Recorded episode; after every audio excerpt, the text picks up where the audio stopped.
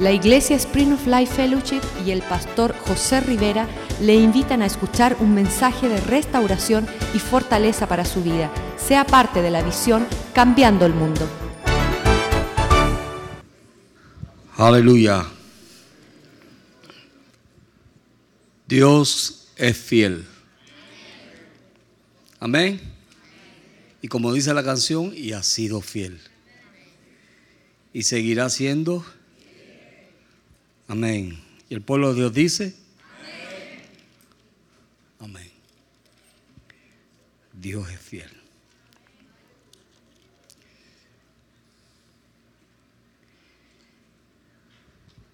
En estos días hemos estado hablando de acerca de lo que es la iglesia. Y como dijo la, la pastora, la iglesia es una familia. Y somos una familia. Amén. Y yo compartí esta mañana y comencé diciendo de que Dios tiene grandes cosas para nosotros. En Efesios capítulo 1, Pablo le habla a los Efesios y le dice de que Dios nos ha bendecido grandemente en los lugares celestiales y nos ha sentado en los lugares celestiales. ¿Por qué? Porque Dios siempre espera de que nosotros seamos personas que estemos siempre atentos a la voz de Dios. Mis ovejas oyen mi voz y me siguen. Pero vivimos en un mundo caído y vivimos con tantas situaciones que pasan a nuestro alrededor, que a veces nos pasa como el pueblo de Israel, que el pueblo de Israel estuvo 430 años en Egipto, en esclavo, y personas que habían, habían escuchado las promesas de Dios, que Dios le había hablado y le había dicho de tantas promesas, y que le había dicho cómo ellos iban a poseer la tierra prometida, de momento se encontraron creyendo las mentiras que el diablo pone en la mente. Y comenzaron a creer de que sí, eran esclavos, pero comenzaron aún a creer de que Dios no los escuchaba. Y eso hizo el momento de esclavitud peor. Porque cuando tú estás en una situación y piensas o te viene el pensamiento, Dios no me escucha, entonces la situación se empeora. Amén. Y yo quiero que usted sepa de que la fe no se estanca. La fe o crece o mengua. Si usted no está creciendo en fe, está menguando en fe. Amén. Pero no diga, estoy estancado en la fe. Porque no hay tal cosa. O creces o mengua. O nadas o te ahoga. Amén. No te quedas flotando porque tarde o temprano te vas a hundir. Y Dios quiere de nosotros que seamos un pueblo que realmente busquemos a Dios y comenzamos a entender de que Dios lo que quiere es que nosotros le escuchemos. Y muchas veces no lo podemos escuchar porque o somos personas canales o somos personas queriendo ser espirituales. Y ahí es donde entra, como decimos, el conflicto, en donde tantas cosas nos atraen y nos impiden escuchar a Dios. Y Dios siempre lo que quiere es hablarnos. El problema del pueblo de Dios a través de los tiempos ha sido de que Dios los llama a una vida más alta y a todos nos gustan las carnalidades. ¿Cierto o falto? Y sabemos que en un lugar más alto no van a ver las carnalidades que experimentamos acá abajo. So, cuando el pueblo salió de Egipto, aún Dios sabiendo de que era un pueblo que ya venía, venía contaminado y venía con un sinnúmero de problemas y un sinnúmero de dificultades en su mente, llegó un momento en la vida de ellos o en el camino de ellos hacia la tierra prometida que Dios los llevó a un monte y Dios les dijo, suban acá.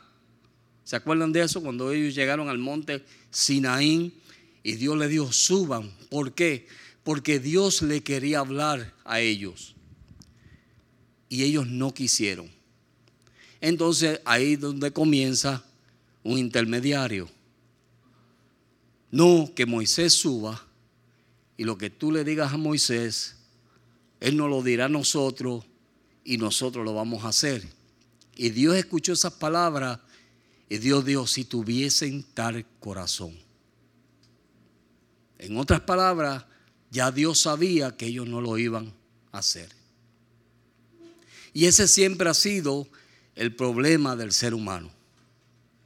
De que se nos hace difícil a nosotros entender que hay un Dios que quiere tener comunión con nosotros. De ahí que hay un Dios que anhela más que tú tener comunión contigo. Y de eso se basa la iglesia. Cristo murió en la cruz del Calvario y derramó su vida y rasgó el velo de arriba para abajo con un propósito. Y era para que la iglesia tuviera acceso a la misma presencia de Dios. ¿Para qué? ¿Con qué propósito? Con el propósito de Dios hablar con ellos. Amén. ¿Me están entendiendo, verdad? So vamos a orar. Señor, te damos gracias. Gracias por este día. Tú conoces, Señor, la situación, las vidas y todo lo que está pasando en esta congregación. Tú sabes mejor que yo. Yo te pido que tú hables como tú me hablaste a mí. Háblale a tu pueblo, Señor, en este día. Ten misericordia de nosotros hoy y háblanos. En el nombre de Jesús. Amén.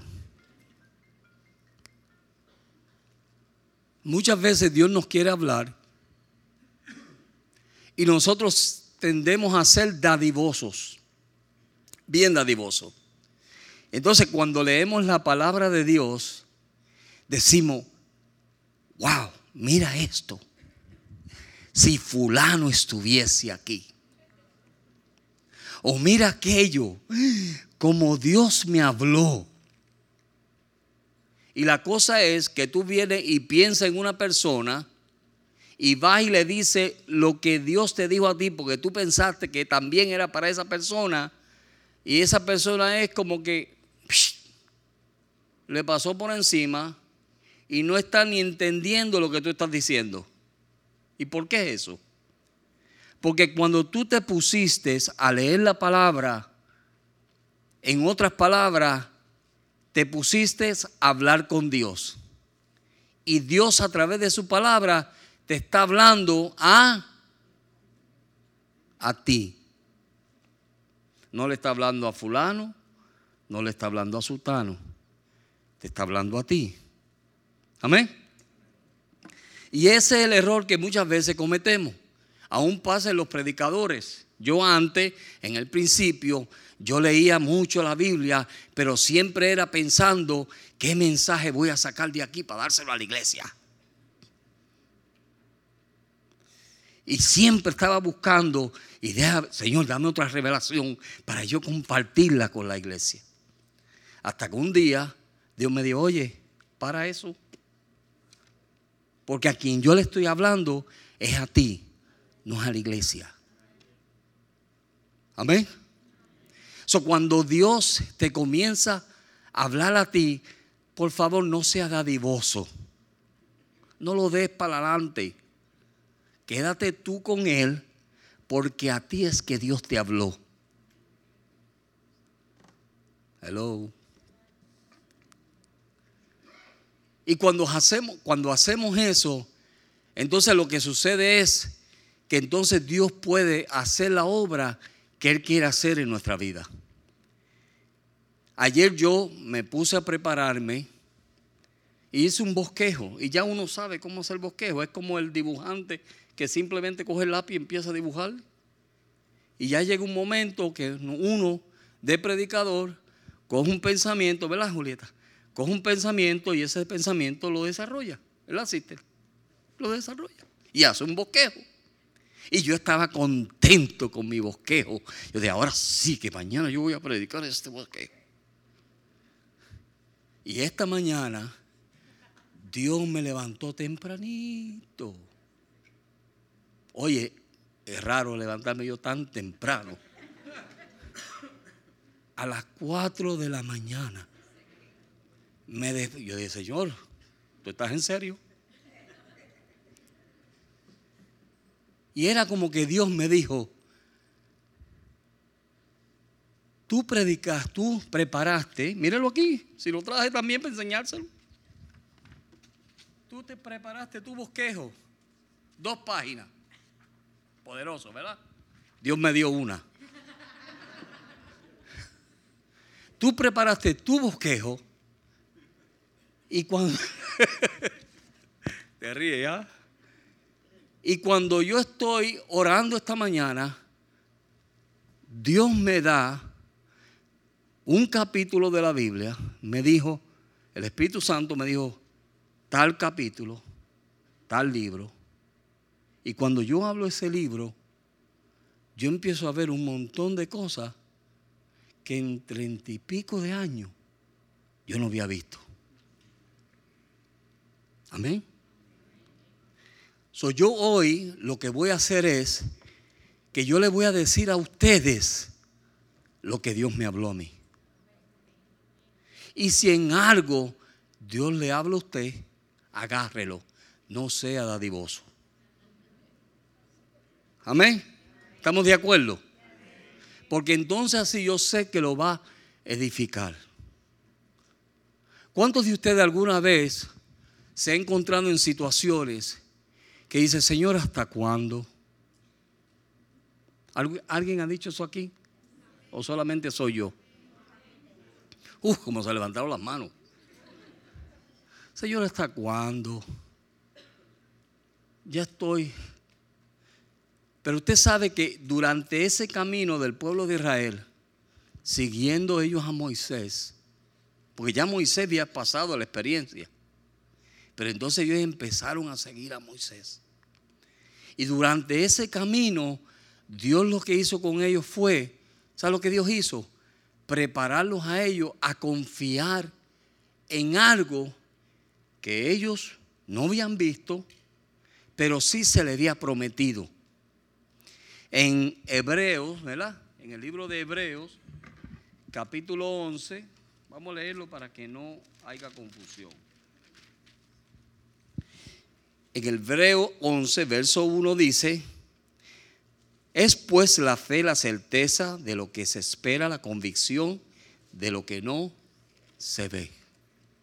entonces, Dios le dio una esperanza a ellos, pero ellos no la veían.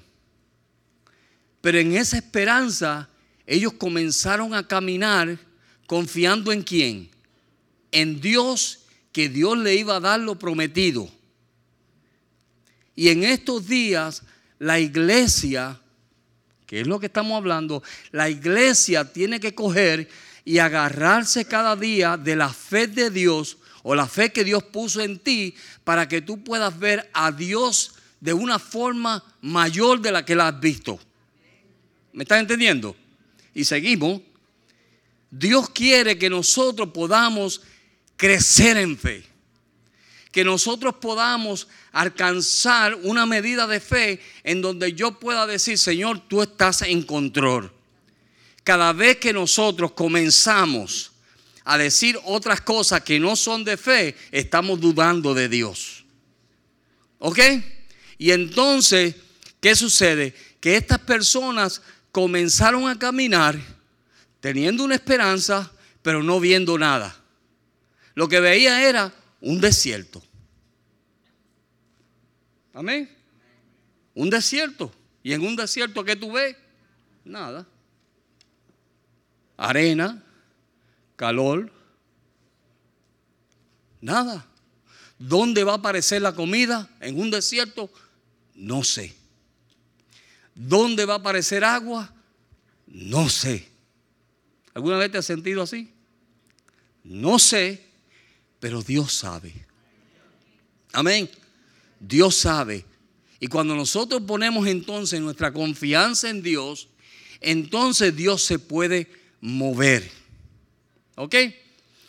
Yo tuve una situación, ustedes, algunos de ustedes saben, yo por años he estado sufriendo o estuve sufriendo de un espuelón. Y ese espuelón a mí me hacía la vida imposible. Tanto así que a veces estaba días, semanas en casa, acostado en una cama, con el pie para arriba, sin poder hacer nada. Cuando ponía el pie en el piso, era como que me metían un cuchillo en ese pie. Y yo empecé a orar. Y le dije al Señor, Señor, estoy cansado ya de tanto dolor. Oye, yo he pasado dolores. Señor, ya, ya yo estoy. Le fui sincero a Dios, no fui ah, amantísimo Dios y Padre Celestial. Gloria a Dios, a su nombre. Aleluya. No, hombre, no. Yo dije, Señor, estoy cansado. Estoy harto de este dolor ya. Sí, yo fui sincero. Amén. ¿Cuántos son así? Sincerito. Señor, estoy harto ya. Me levanté en la mañana y le dije a mi esposa, no estoy enojado contigo, estoy atribulado con este dolor. Pero empecé a orar y empecé a decirle, Señor, ayúdame. Haz un milagro. Yo te he visto a ti hacer milagros. Yo te he visto a hacer cosas que en lo natural es imposible, pero tú las puedes hacer, Señor. Y empecé a orar así, pero seguí mi, mi vida diaria. Fui donde el médico, el médico finalmente me dijo, José, Rivera, mira, te tengo que operar ese espuelón porque está tan largo que te va a destruir el, el tendón. Y si te destruye el tendón, entonces lo que va a pasar es que la operación es peor. ¿Ok? Y yo le dije, amén, opéreme. Le dije yo. Me fui para casa y como que algo me redargulló. Y yo dije, Señor, perdóname, pero era un milagro. Porque si no, yo voy a dejar que me metan cuchilla. Sí, el Señor, yo voy a dejar esto porque ya yo no puedo más. Y seguí los caminos y todo el procedimiento del médico. Cuando llegó el día de la operación, cuando llego al hospital, la primera señal fue de que me dice la señora, usted nació en el año tal, no se lo voy a decir, usted nació en el 1958. Y yo dije, no. 58, no. Ah, pues aquí hay un problema, me dijo ella. Porque ya, si la edad no es la misma, entonces ya en cuestión de anestesia y esto y lo otro, hay que arreglar todos estos papeles. Y me tuvieron allí como 45 minutos. Finalmente arreglaron los papeles y me llevan para el salón a prepararme. Me ponen la aguja, el catete ese que le dicen. ¿Este qué le dicen? El suero, para el suero. Me ponen el suero, me quitan la ropa, todo. Y yo allí tirado en la cama y yo dentro de mí decía, Señor, haz un milagro. Amén. Oye, la fe es y yo estaba en la orilla. Si Dios no hacía un milagro, a mí me metía en cuchilla. Y yo le decía, Señor, haz un milagro. De momento viene la anestesióloga, anestesióloga, y me dice, me dice, señor Rivera, ya todo está listo. ¿Qué clase de anestesia usted quiere? ¿La mitad del cuerpo o todo completo? Y de mira, todo completo. Me dijo, ya está listo, solamente estamos esperando el cirujano. Y en este país, es triste decirlo, que todo se ha convertido en un negocio. El cirujano viene y cuando te ve hace chin chin, Amén. Entonces viene el cirujano, me agarra el pie y comienza a apretarme el pie y hacer las cosas que tenía que hacer para ver si el, si el espolón me dolía. Y yo le dije, doctor, me dice, Rivera, ¿te duele el pie? Y yo dije, no, a mí no me duele el pie. Y vuelve otra vez, a las 6 de la mañana, ¿sabes lo que es eso?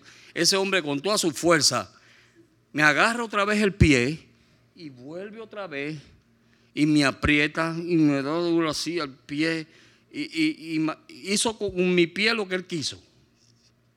Y vuelve y me pregunta, ¿te duele el pie? Y yo le dije, no. Él me dice, pues yo no te voy a operar. Así me dijo, yo no te voy a operar a ti. Y entonces le dije yo, Digo, ¿qué tú quieres que yo haga? Me dijo el doctor, y de nada. Mira a las enfermeras, y las enfermeras estaban asombradas, porque para que un cirujano se levante a las 6 de la mañana y llegue al hospital y cancele una operación, Raúl, imposible. Y cuando mira a la enfermera, le dice a la enfermera, cancele la operación de él y mándelo para su casa. Mire, desde ese día, mire.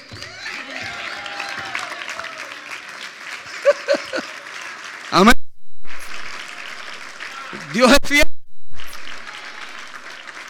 Ahora, ¿qué es lo que me enseña eso a mí? Oye, mi fe creció un poquito más. Amén. Creció un poquito más. ¿En qué? En que Dios te puede llevar, mira, hasta la orilla y en la orilla Dios hace lo que Él quiere hacer desde un principio. Pero Dios lo que quiere es ver hasta dónde tú estás dispuesto a esperar. Amén, hermano. Hasta dónde tú estás dispuesto a confiar. Y eso es lo que nosotros necesitamos crecer en. Porque las quejas vienen porque no creemos. ¿Usted sabía eso? Las quejas vienen en el hogar, en la familia, en los matrimonios, en todos nuestros medios. Vienen las quejas porque llega un momento que dudamos y no creemos. Entonces hay que quejarse. Cuando el pueblo de Israel comenzó a quejarse, era porque ellos pensaban que no iba a haber comida. ¿Y de dónde este tipo va a sacarnos comida a tanta gente? Empezaron a quejarse. ¿Verdad que sí? Y el que menos tenía culpa fue el que llevó la culpa. Amén. Pero entonces, Dios viene y en el libro de Ezequiel, ¿verdad? Le dije Ezequiel. Ezequiel 37, vamos a ver ese capítulo. Porque Dios es fiel. Y Dios quiere llevarnos a nosotros a ser personas que escuchemos a Dios. Y a veces Dios nos habla, y tú sabes cuando Dios te habla, pero muchas veces no lo obedecemos. ¿A cuántos Dios le ha dicho, vete a orar y tú no te vas a orar? Amén. Eso Dios habla. Amén. O Dios te dice, ve y lee la Biblia porque yo te quiero hablar y no leemos la Biblia. Entonces, Dios ha querido siempre tener comunión con su pueblo.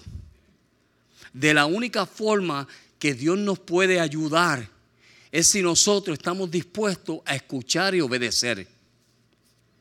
Si a mí una persona me aconseja o me trata de llevar por un camino y yo no lo escucho, no voy a llegar a ningún lado. Amén.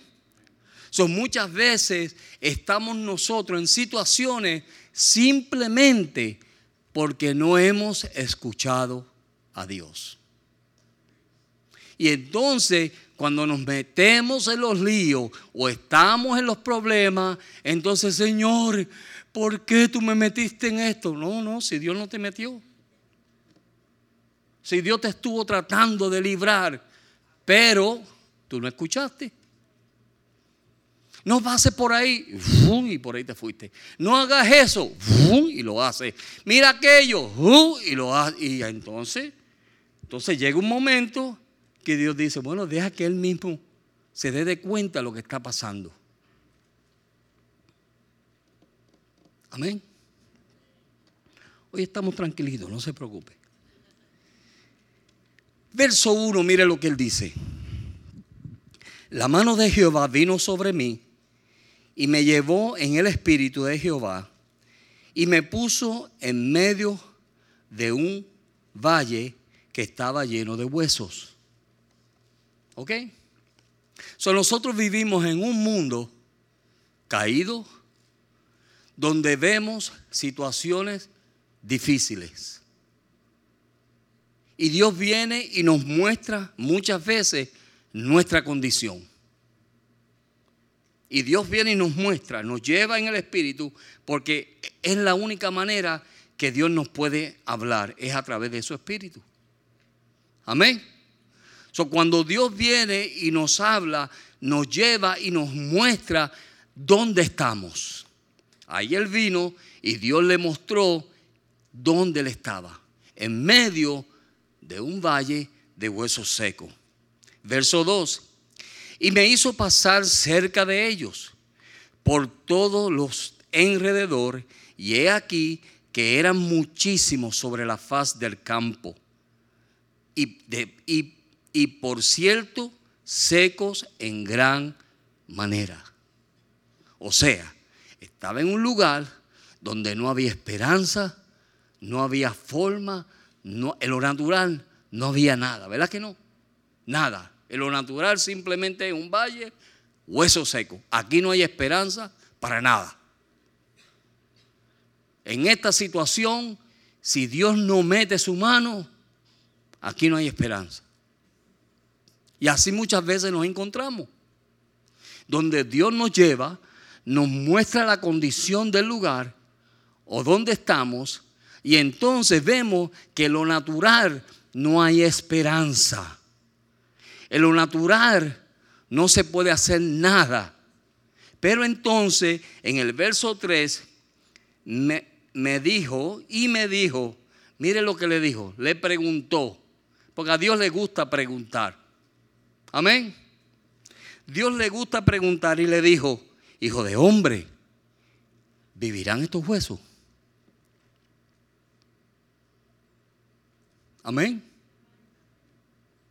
Y muchas veces ahí es donde comienza la palabra fe. ¿Ok, hermano? Donde tú miras la situación, donde tú miras dónde tú estás y Dios viene y te hace una pregunta. Y la pregunta es, hijo de hombre, ¿vivirán estos huesos?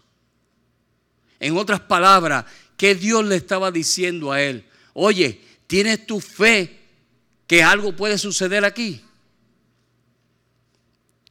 ¿Tienes tu fe que esta situación puede cambiar? Porque muchas veces es el problema. ¿Ok? Entonces, él dice,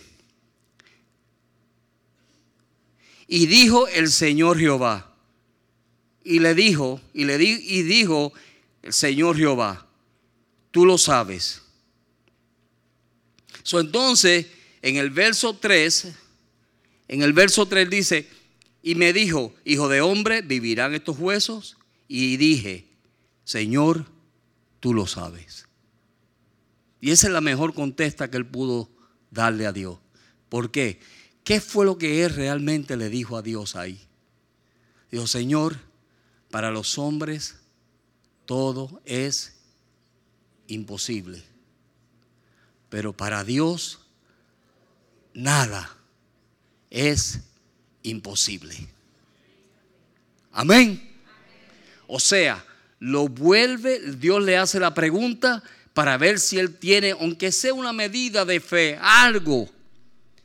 Y si tú quieres realmente empezar a ver a Dios en diferentes formas o en formas mayores, entonces tú tienes que decirle, Señor, en lo natural, conmigo nada se puede hacer aquí.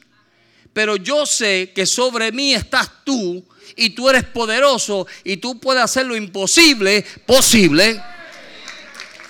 Amén. Tú puedes cambiar esta situación. Tú puedes cambiar mi vida. Tú puedes cambiar las cosas que yo estoy pasando. Tú lo puedes hacer. Pero Dios quería saber si él por lo menos tenía una medida de fe para entonces, Dios, mire, Dios iba a obrar.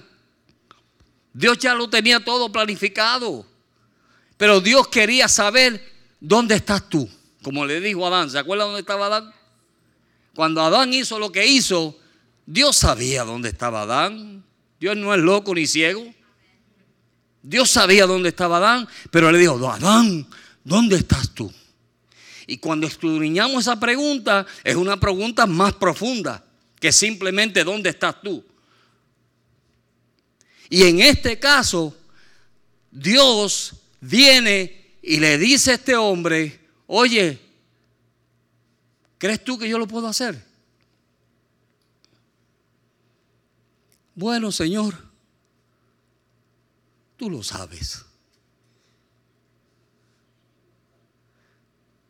Señor, tú sabes lo que tú puedes hacer. Yo no sé hacer nada. O yo no puedo hacer nada. Pero tú puedes hacer algo. Y eso es lo que Dios quiere. Mire, cuando nosotros empezamos a ejercitarnos en esa fe, lo que vamos a comenzar a hacer es que vamos a cambiar de personas carnales a personas espirituales. Y le voy a decir el por qué. Cuando una persona carnal tiene un problema, ¿tú sabes lo que sucede? Que se llena de emociones. ¿Ok? Y entonces las emociones, escuchen bien, porque a muchos de ustedes les ha pasado esto. Las emociones comienzan a jugar con tu mente. Amén. Y comienzas a pensar un montón de cosas que no son reales, ni son verdad son artimañas del diablo. Eso es una persona terrenal y natural. Pero un hombre espiritual o una mujer espiritual, ¿tú sabes lo que hace? Va donde Dios y deja que Dios le hable. Y cuando Dios le habla, entonces le dice lo que dijo este hombre, Señor, tú sabes, la solución está en ti, no en mí. La solución no está en mí, está en ti. Y como yo sé que tú hiciste lo y todo lo que hay está porque tú estás. Amén. ¿Tú sabes lo que sucede? Entonces ahí Dios dice, ya te tengo. Por lo menos puedo confiar de que tú confías en lo que yo puedo hacer. Aleluya. Y cuando nosotros ponemos nuestra confianza en Dios, tiene que estar en Dios, hermano. No pueden estar en nadie. Mire, yo creo que si yo hubiera puesto mi confianza en el médico, él me hubiera tajeado el pie. Sí. Y Dios me iba a seguir amando. Pero cuando yo dije, Señor, hará un milagro haz algo diferente. Los otros días el pastor sintió, teníamos Santa Cena, el pastor sintió y le dijo a los ujieres, ujieres pasen al frente. Y estaban aquí, vengan todos los que tengan necesidad de sanidad. Y pasaron gente. ¿Y usted sabe lo que sucedió? Que una hermana que estaba luchando con una piedra, la botó sin dolor. Y después dieron el testimonio aquí. Amén. ¿Sabe por qué? Porque Dios sabe. So, tenemos que dejar de ser personas naturales, carnales. Tenemos que dejar eso. Usted está ya viejito ya para estar en esa cosa. Amén. Estamos ya viejitos para eso. tenemos, oye, tenemos que entrar en un entendimiento de que, Señor, tú estás permitiendo esto con un propósito. Ninguna disciplina en el momento es ocasión de alegría. Ay, me dieron un golpe. Ay, gloria a Dios. Aleluya. Mire, no. Usted se va. ¿Cómo se llama? Desanimar. Esto, aquello, lo otro. Pero, si usted es una persona espiritual que está escuchando de Dios, tú dices, Señor, ayúdame. Limpia mi corazón, Señor. No permita que esto se quede ahí. Y Dios comienza a tratar y a tratar y a tratar. Entonces no te conviertes en hueso seco. Amén. Porque cuando dejamos que las ofensas lleguen y las dejamos ahí, ¿y qué se cree fulano? Y este, y aquello, y lo otro, y empezamos a comentar y hacer comentarios y hablar locuras, no nos edificamos. Y le voy a decir más, se enferma la gente. Amén. Seguimos. Verso 4, ¿verdad? Cuando él dijo finalmente, Señor, tú sabes, entonces Dios dijo, ahora yo voy a hacer. ¿Qué Dios le dijo entonces? Mire lo que Dios le dijo. Me dijo entonces, profetiza sobre estos huesos. Y dile huesos secos, escuchar palabra de Jehová. Amén. Mire, las situaciones cambian cuando está la palabra de Dios. No es cualquier palabra, es la palabra que tú recibiste de Dios y esa palabra tú la hablas y habla fe, habla confianza, habla esperanza. Amén. Eso es lo que Dios quiere. Cuando tú dices, Señor, tú sabes, entonces como Dios sabe, ¿sabes lo que Él te dice? Ok, como yo sé, entonces comienzas a profetizar, pero háblale cosas positivas, no negativas. No digas, ay, me duele aquí. Ay, sí, fíjate que a mí también me duele aquí y yo no sé qué hacer con este dolor. Yo creo que es cáncer. Sí, de esa gente yo me sacudo. vete lejos, lejos. Porque lo que van a hacer es que me van a robar mi fe. Me van a desanimar. Hay gente por ahí que parecen inspiradoras. Te chupan las esperanzas y la fe.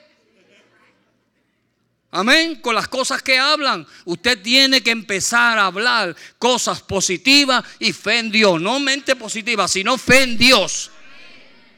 Y cuando usted habla la palabra de Dios y confía en la palabra de Dios, esa palabra Dios la respalda, porque es su palabra.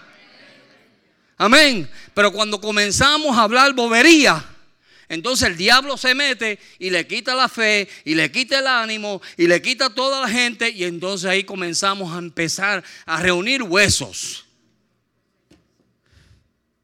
Y tú los ves secos, pero como ya se aprendieron el vocabulario cristiano, tú los ves, hermano, ¿cómo está? Oh, gloria a Dios, hermano, estoy bien, está más seco que un seco. ¿Me están entendiendo?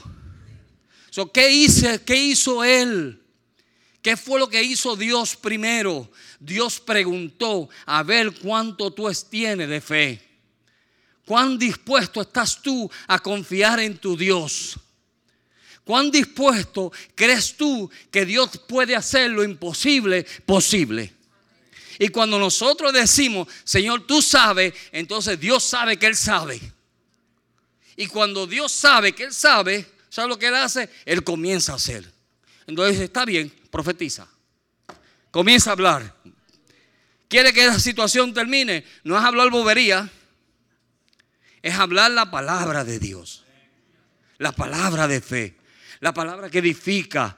La palabra que lleva a la gente. Mire, yo me encantó los otros días hablando con un hermano. Me dice, pastor, usted no sabe la bendición que son esas clases de discipulado. Así me dijo. Eso para mí fue como si me hubieran dado un banquete, de verdad se lo digo. Cuando yo escuché a ese hermano decirme, pastor, usted no sabe todo lo que yo estoy aprendiendo. Mire que yo era un bruto. Y así me dijo, yo no sabía esto y aquello y lo otro. Me dijo, pero usted no sabe la bendición que es eso para mí. Y es la palabra. Lo que le estamos enseñando es la palabra de Dios, que es lo que edifica, lo que hace, lo que va a ser. Amén. So él comenzó a profetizar. Porque eso es lo lindo. Cuando viene un mandato, ¿qué es lo próximo? Ah, y detrás de toda obediencia, ¿qué hay? Aleluya. Amén. Amén. So viene el mandato y el mandato es profetiza. Hermano, comience a hablar palabras de fe. Ay, pero pastor, oye, Hebreos 11.1, la certeza de lo que se espera, la convicción de lo que no se ve. Yo no veía mi sanidad, pero Dios la veía. Y cuando yo comencé a confiar, Dios dijo, yo voy a hacer. So vino el mandato y le dijo, profetiza. Y si, si él se hubiera quedado callado, se queda el valle de huesos secos, seco. Pero él obedeció y comenzó a ver la bendición de Dios. ¿Quieres tú ver la bendición de Dios? Deja de pelear. Habla la palabra de Dios. Amén. Dice en el verso 5.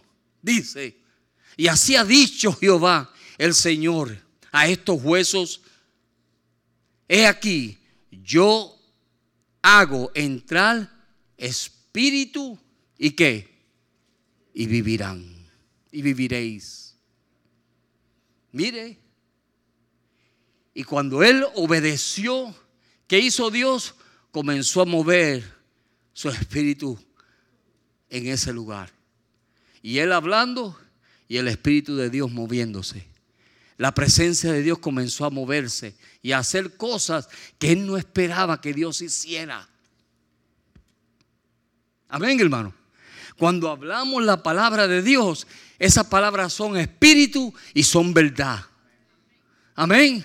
Y cuando él comenzó a profetizar, ¿tú sabes lo que sucedió? El espíritu comenzó a moverse y comenzó a moverse en, en medio de aquel valle. Y pondré dentro, ah, pondré tendones sobre ellos y haré subir carne sobre, ah, sobre ellos carne y os cubriré de piel y pondré en vosotros espíritu y viviréis y sabréis que yo soy Jehová. Cuando hablamos la palabra, y obedecemos a Dios, Dios se mueve. Y cuando Dios se mueve, tú puedes ver la gloria de Dios. Y cuando vemos la gloria de Dios, sabemos que es Dios. Porque tú sabes que esa situación nadie te podía ayudar. Amén. ¿O no amén? Tú sabes que en esas situaciones que tú estás, solo Dios te puede ayudar. Hay situaciones así que solo Dios, si Dios no mete su mano, nos quedamos en el valle de huesos secos. Pero como Dios está en el asunto, Dios lo que espera es que tú dejes de pelear y te llenes de fe. Pero pastor, ¿cuánta fe? Como un granito de mostaza. ¿Han visto un granito de mostaza? Chiquitico. Si tú tuvieras fe como un granito de mostaza, le diría ese monte, muévete. Y se mueve. So, ¿Qué hace Dios con nosotros? Vamos a ver. Pon tu fe por obra. Porque la fe sin obra es muerta. So, él puso su fe por obra y comenzó a ver la bendición de Dios. Y profeticé pues, como me fue mandado. Y hubo un ruido mientras yo profetizaba Mientras él estaba hablando, ¿qué sucedió? Dios se estaba moviendo. A veces hablamos y pensamos que Dios no se está moviendo. Mire, yo sé que Dios se está moviendo aquí. Por eso predico, si no, no predicara. Pero yo sé que Dios se está moviendo. Y él comenzó a predicar y comenzó a profetizar. Y de momento escuchó aquel ruido. Y de momento dice, uh, espérate, ¿qué es esto? Y era Dios moviéndose. Amén. Eso pasó con Pablo. ¿Se acuerdan cuando Pablo fue a la casa? Pablo, Pedro, Pedro, cuando fue a la casa de Cornelio. Que mientras él hablaba, todavía estaba hablando cuando el Espíritu Santo vino y cayó sobre ellos. Y empezaron a hablar en lengua. ¿Se acuerdan de eso? Porque mientras él predicaba la palabra, Dios se movía. Amén. Y cuando tú predicas la palabra de Dios, lo que Dios quiere que tú hables, entonces Dios se mueve, las transformaciones comienzan a suceder. Y entonces, ¿qué sucedió? Se movía mientras él profetizaba. Y he aquí un temblor y los huesos se juntaron. Huesos con huesos. Mire, usted ha visto las películas esas de extraterrestres. Yo me imagino que Dios, no sé, pero yo, yo veo esto y yo me metí ahí dentro y yo veía huesos que hacían. Eso tendría, eso pasó. Y aquel hombre ahí. Imagínense. Yo me imagino a este profeta cuando aquel ruido y él empezó y oí palabra de Jehová, el espíritu de Jehová y comenzó a hablarle, huesos, escuchen, sean llenos de Dios, sean llenos de su palabra, sean llenos. Y aquello empezó, clac, clac, clac, clac, clac. Aleluya. Amén. Oye, eso fue tremendo. A mí me hubiera encantado estar ahí. Pero ¿sabes lo que es eso? Y entonces en el verso 8 dice, y miré y he aquí tendones sobre ellos y carne subía. Mire, es un espectáculo. ¿Sabes lo que es? Que tú de momento comienzas a ver esos cuerpos formarse. ¿Ah? Hueso con hueso. De momento salen unas líneas así de tendones y comienzan a ir por todo. Y él viendo todo eso. Amén. ¿Lo creen o no lo creen? Amén. Eso es fe. Y entonces dice, ¿ah? La carne. Y la piel cubrió por encima de ellos, pero no había en ellos espíritu. Eran carnales. ¿Qué tenía que hacer Dios? Soplar aliento de vida. Amén. ¿Cuánto necesitan que Dios sople? Señor, sopla aliento de vida hoy. Yo necesito que tú me des una vida nueva, Señor. Yo necesito, Señor, que tú me vivifiques. He estado en esta situación por tanto tiempo y solamente estoy obedeciendo tu palabra. Y no me estoy dejando contaminar, porque el diablo lo que quiere es contaminarnos para impedir la obra de Dios en nuestra vida. Y cuando de momento estaba, estaba todo ese cuerpo terminado, y está el cuerpo, pero no hay vida. ¿Y qué hizo Dios? Verso 9, ¿verdad? Y me dijo, profetiza, al espíritu profetiza. Hice de, de hombre, ah, perdón, ¿dónde estoy? Hijo de hombre, y dir al espíritu, así ha dicho Jehová, el Señor, espíritu ven de los cuatro vientos y sopla sobre estos muertos y vivirán. Amén. Mire, No hay nada imposible para Dios. No hay nada imposible para Dios. Señor, ven con tu Santo Espíritu y vivifícanos. Y lo que esté muerto en nuestra vida va a resucitar. Va a vivir. Amén. Va a vivir. Él se paró delante de la tumba de Lázaro y le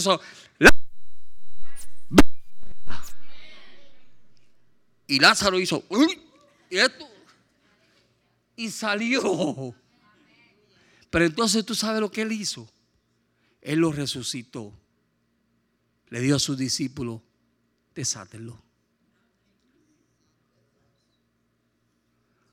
Amén. Hay una obra que la iglesia tiene que hacer por fe. No lo juzgue. Estaba muerto, resucitó.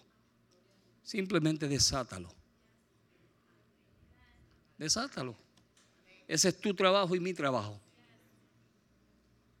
No es de juzgar, no es de... Olvídate de eso.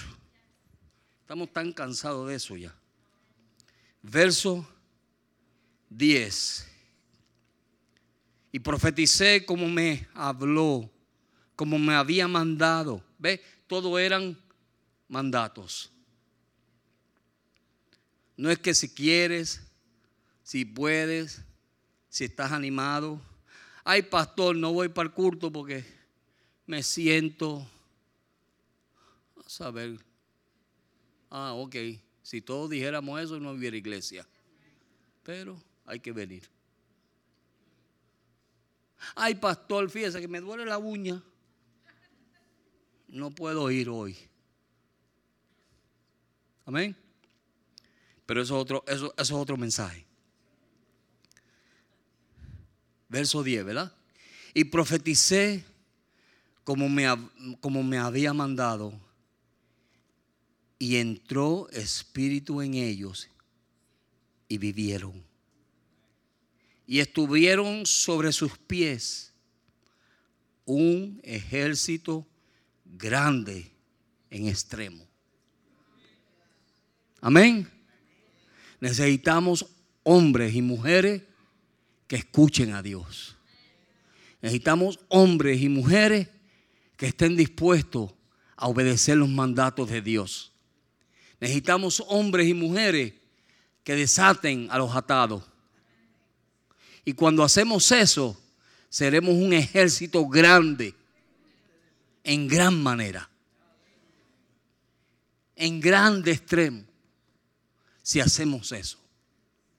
Pero comienza todo con el mandato de Dios.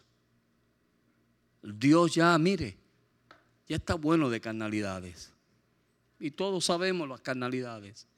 Y todos tenemos el poder de quitar esas carnalidades de nosotros. Usted tiene el poder. Usted lo que pasa es que no quiere.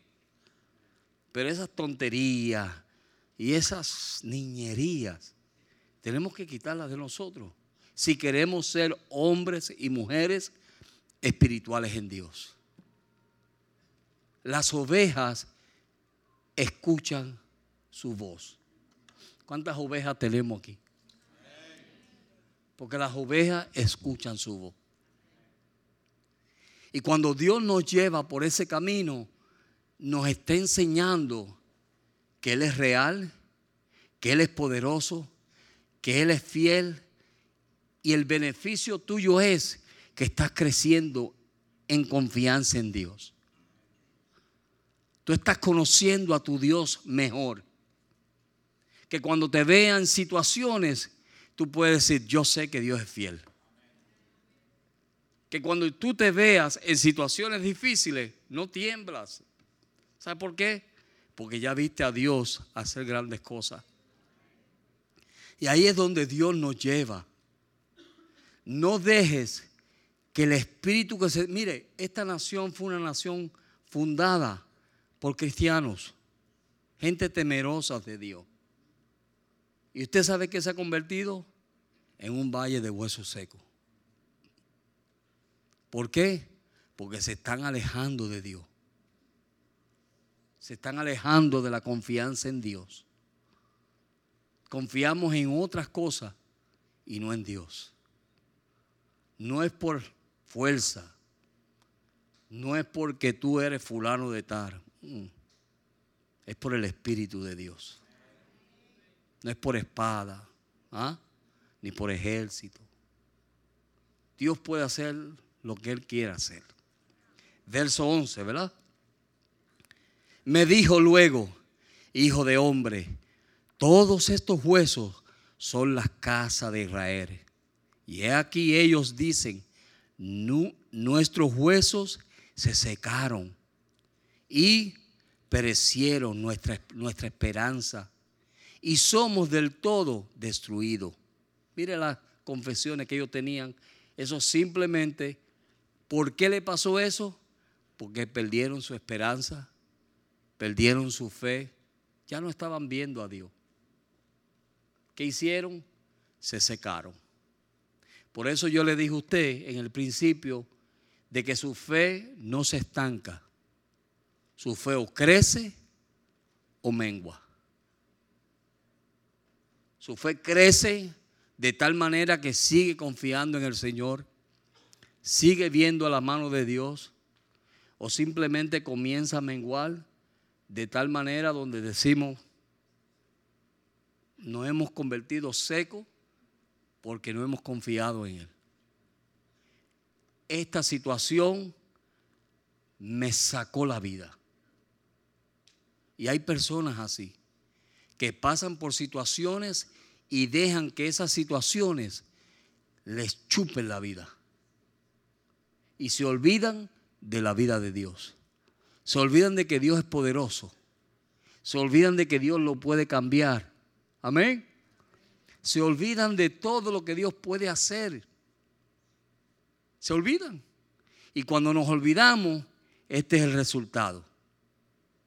Verso 12, por tanto, profetiza y dile, así ha dicho Jehová el Señor. He aquí yo abro vuestros sepulcros, pueblo mío, y os daré y os haré subir de vuestros sepulcros y os traeré a la tierra de Israel.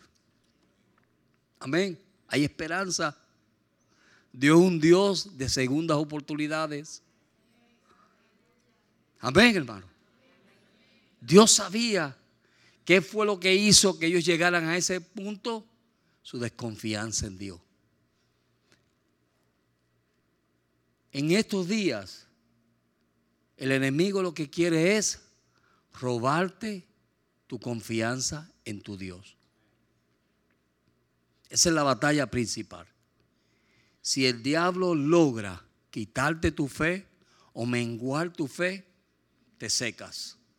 Porque lo que nos sostiene a nosotros es nuestra confianza en Dios. Eso es lo que nos sostiene, no son los estudios bíblicos, ni es esto, ni es aquello, ni es lo otro. Es nuestra confianza en Dios. Cuando yo puedo decir, Señor, tú eres mi Dios. Cuando yo estoy en una situación y yo puedo ir a Dios, antes de otra cosa, puedo ir a Dios y decirle, Señor, tú eres el único que me puedes ayudar. Tú eres el único que me puede dar la esperanza y animarme en fe. Cuando David se sentía que lo iban a apedrear. ¿Se acuerdan de eso? Cuando los filisteos vinieron y le robaron la vuelta y le llevaron las esposas y le llevaron los hijos y todos los hombres que estaban con él cuando regresaron al campamento y vieron que le los filisteos le habían llevado todo eso, ellos miraron a David y lo que dijeron fue, ¿es tu culpa? Y lo querían, lo querían apedrear. Pero dice un verso pero David se fortalecía en Jehová. Él entendió la importancia de ir a Dios y dejar que Dios le hablara. Cuando Dios habla, las cosas cambian. Tú pasas por una situación y tú te envuelves a hablar y a decir bobería y a empezar a decir un montón de cosas, el diablo va a agarrar ventaja. Se lo digo va a agarrar ventaja y lo que va a hacer es que te va a llenar de emociones. Ay, que por no me quieren, ay, por esto, ah, como yo no tengo los chavos que tienen aquello, y empiezan las locuras así. Y cuando vienes a ver, estás, que mira entonces el diablo dice, ahora sí que me voy a dar banquete contigo. Y te llega al campo de batalla y te contamina tu mente. Y tú sabes cuando la mente está contaminada, ¿sabes lo que sucede? Que ya no hay fe. Porque la fe se guarda con una conciencia limpia. Y cuando la conciencia no está limpia, tampoco hay fe. Entonces lo que hay es todo lo que nos dijeron y todo lo que nos han hecho.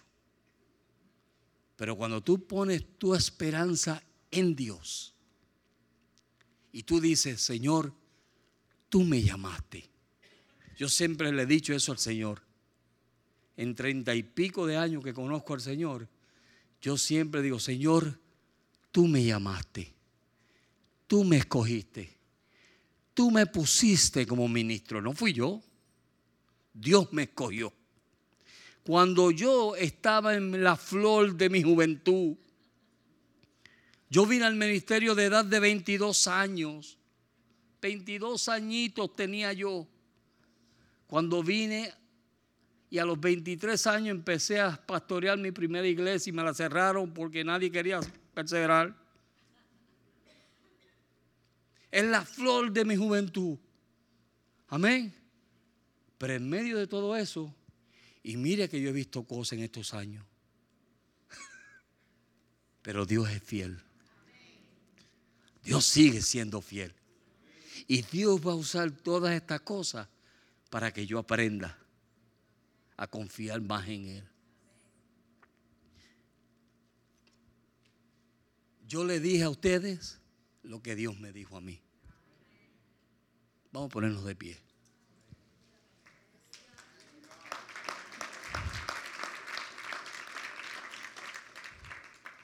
Si en alguna manera Dios te habló, yo no sé, pero si Dios te habló,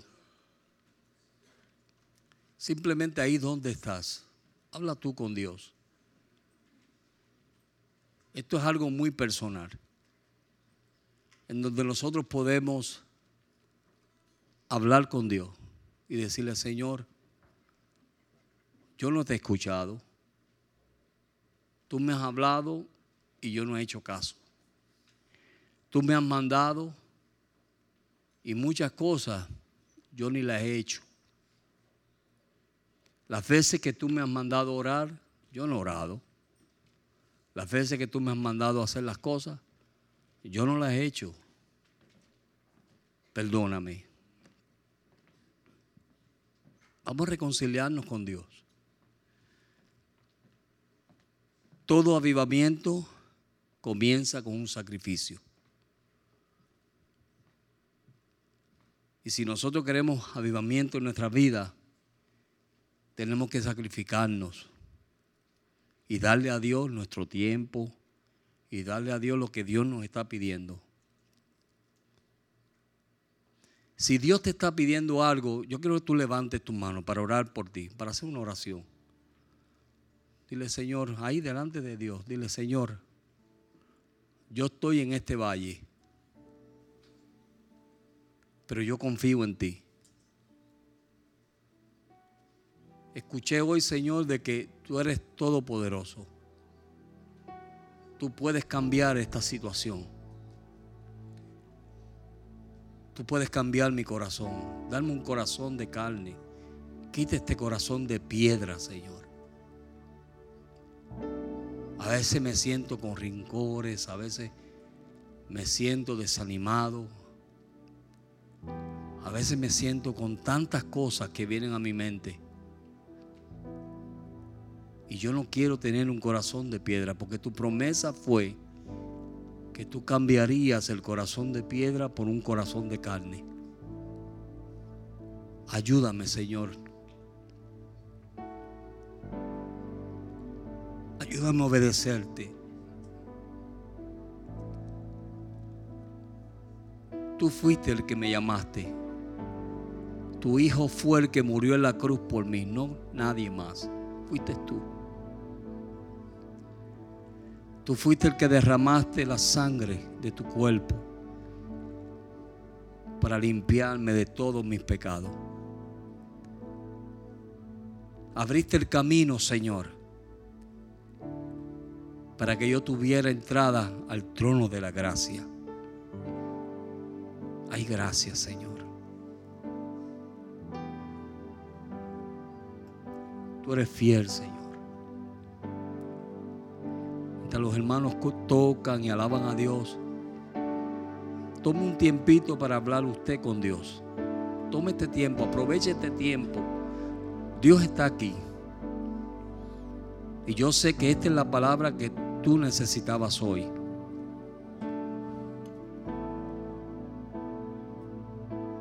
Es para ti, no es para nadie más. Dios te habló a ti.